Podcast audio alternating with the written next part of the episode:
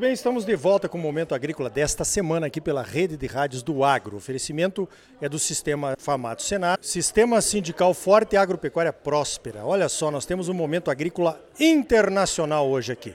Nós recebemos aqui no Mato Grosso a visita do Seth Meyer e de outros colaboradores lá do USDA, o Departamento de Agricultura americano, o Ministério da Agricultura lá dos Estados Unidos. Ele veio visitar o Mato Grosso, passou um dia aqui visitando uma propriedade ali em Campo Verde. Eu vou começar perguntando então quais foram as suas impressões, Seth, a respeito da visita. Seth, what were your impressions of just a little bit you saw about farming in Mato Grosso State? Good morning. Good morning. So, so you're right. The little bit I saw. That's, Bom dia. that's one of the Então, that I você está certo. O pouco que eu vi, uh, uma das coisas que me chamou a atenção primeiro foi a escala, o tamanho da produção, o Uh, tamanho das fazendas, I come o profissionalismo dos produtores. Eu venho de uma área rural nos Estados Unidos uh, e, very exceto pela língua uh, portuguesa, há muitas semelhanças, como a atitude dos produtores, uh, o desejo de serem bons produtores e cuidar bem das suas terras. Mas a escala little foi o que chamou a minha atenção. Você está certo, eu vi muito pouco do Brasil, então eu tenho que voltar. Yeah, you should. You should come back whenever you want. Sim, você deve voltar sempre que- que quiser. Nós estamos de portas abertas aqui. A próxima pergunta é a pergunta de um milhão de dólares que todos os produtores gostariam de saber. Eu acho que até no mundo inteiro, né? Como é que vai ser a próxima safra lá dos Estados Unidos? Como é que estão as condições da safra americana de soja e de milho? So you know the crop's still growing, right? And that is the million dollar question. And I'll tell you, Então, NASA's você sabe, a lavoura lá ainda está em crescimento, certo? Então, essa é a resposta de um you milhão de dólares. E eu te digo que a you. NAS, que é o uh, Serviço Nacional de Estatísticas e Informações Agrícolas, vai olhar a situação das lavouras no próximo relatório de safra que vão divulgar agora no próximo dia areas in 12. the west, Você sabe, nós conversamos sobre isso, eu não posso te dizer nada, né? Mas eu acho que nos Estados Unidos nós estamos vendo tanto boas to áreas what, como áreas com alguns uh, problemas, como tempo seco. Algumas áreas no oeste receberam mais chuvas do que algumas áreas 12. no leste. Mas a safra ainda está se desenvolvendo. Com certeza o pessoal vai ver como as temperaturas altas e a seca afetaram as safras e esse nosso primeiro relatório sobre isso será divulgado no próximo dia 12 de agosto. Ok, we'll wait uh, for the next report. Ok, nós vamos esperar então o próximo relatório, que é sempre alguma coisa que mexe com o mercado, né? E nós, evidentemente, olhamos isso atentamente. A próxima pergunta, Seth, é a respeito do conflito internacional aí, a guerra, né, entre a Rússia e a Ucrânia, as medidas que foram tomadas. Uh, isso afetou os produtores rurais do mundo inteiro. Nós temos aí um alto preço no óleo diesel, dos fertilizantes. Ninguém sabe o que vai acontecer com a demanda. Como é que o USDA está analisando isso? Como é que os Estados Unidos estão analisando isso? Eu, acho que nós deveríamos começar com isso. Na agricultura, nós estamos acostumados com a imprevisibilidade do clima. Nós estamos acostumados com secas e com a esperança de que a próxima safra vai ser melhor.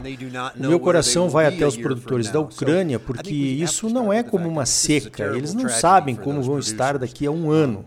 And- Eu acho que temos que começar com esse fato. uh, Essa é uma tragédia terrível para aqueles produtores. E eu acho que vocês todos sabem que os produtores americanos e os produtores uh, brasileiros também, com certeza, não think desejam uma seca ou US um problema para seus vizinhos. Todos esperam que seus vizinhos tenham uma boa produtividade também. Eu acho que esse é o sentimento dos produtores americanos para com os produtores ucranianos. Mas para eles, eles estão com uma and capacidade still limitada de escoar as suas have safras. Eles estão fazendo um esforço hercúleo só para plantar, mas eles ainda não sabem como vão escoar os seus grãos. Tomara que esse acordo permita que eles possam transportar a safra e conseguir preços um pouco melhores. Então eu acho que esse é o primeiro problema. Eles estão com problemas com os insumos e preços dos grãos muito baixos, pois não conseguem escoar. Mas eu acho que isso também afeta os demais produtores do mundo. Quando você pensa nos preços dos insumos e dos grãos, nós estamos vendo uma alta volatilidade nos preços da energia e dos fertilizantes. E agora vimos uma forte queda nos preços das commodities nas últimas semanas por conta das preocupações com a lentidão da economia mundial. Isso também é parte do desafio. Para os produtores, você não compra seus insumos, planta, cuida da lavoura, colhe e vende tudo no mesmo dia. Tudo isso leva tempo. Então você está exposto a toda essa volatilidade nos preços da energia, dos fertilizantes, dos insumos e nos preços das commodities também. Minha esperança é que o acordo entre russos e ucranianos para remover os estoques de grãos funcione e nós possamos ver um pouco desta incerteza diminuindo no mercado e ajudando os produtores ucranianos. Mas eu também acho que tudo isso deixou muitas pessoas em dúvida a respeito de como eu me sinto com a minha cadeia de suprimentos com a confiabilidade dos meus clientes, como eu me sinto a respeito da confiabilidade dos meus fornecedores? Então, eu acho que nesse ambiente, produtores americanos e brasileiros precisam continuar a ser fornecedores confiáveis para o mundo.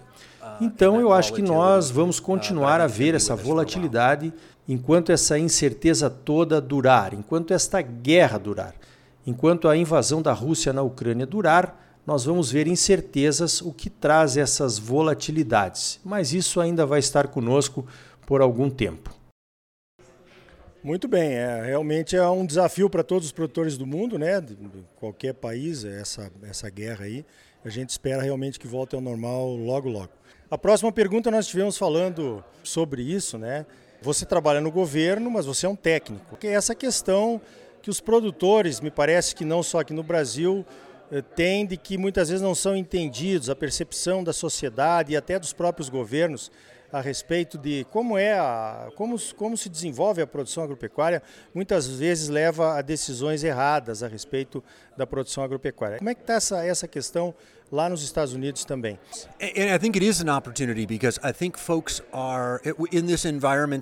Eu acho que é uma oportunidade, uh, pois nesse ambiente de mercados apertados e uma preocupação crescente com a segurança alimentar, o pessoal está olhando para a necessidade de produtividade.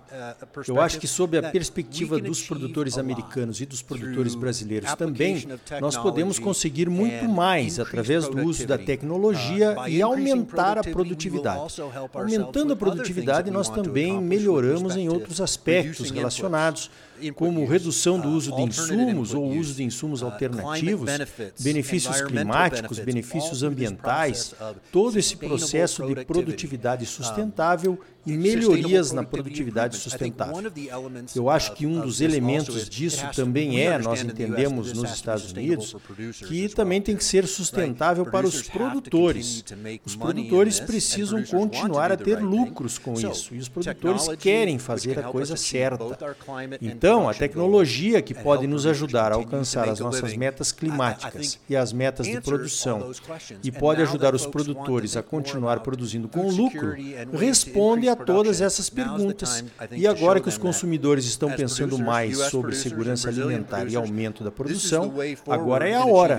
Como produtores americanos e brasileiros, esta é a forma de andarmos para frente e conseguirmos os dois, a segurança alimentar e a proteção ambiental.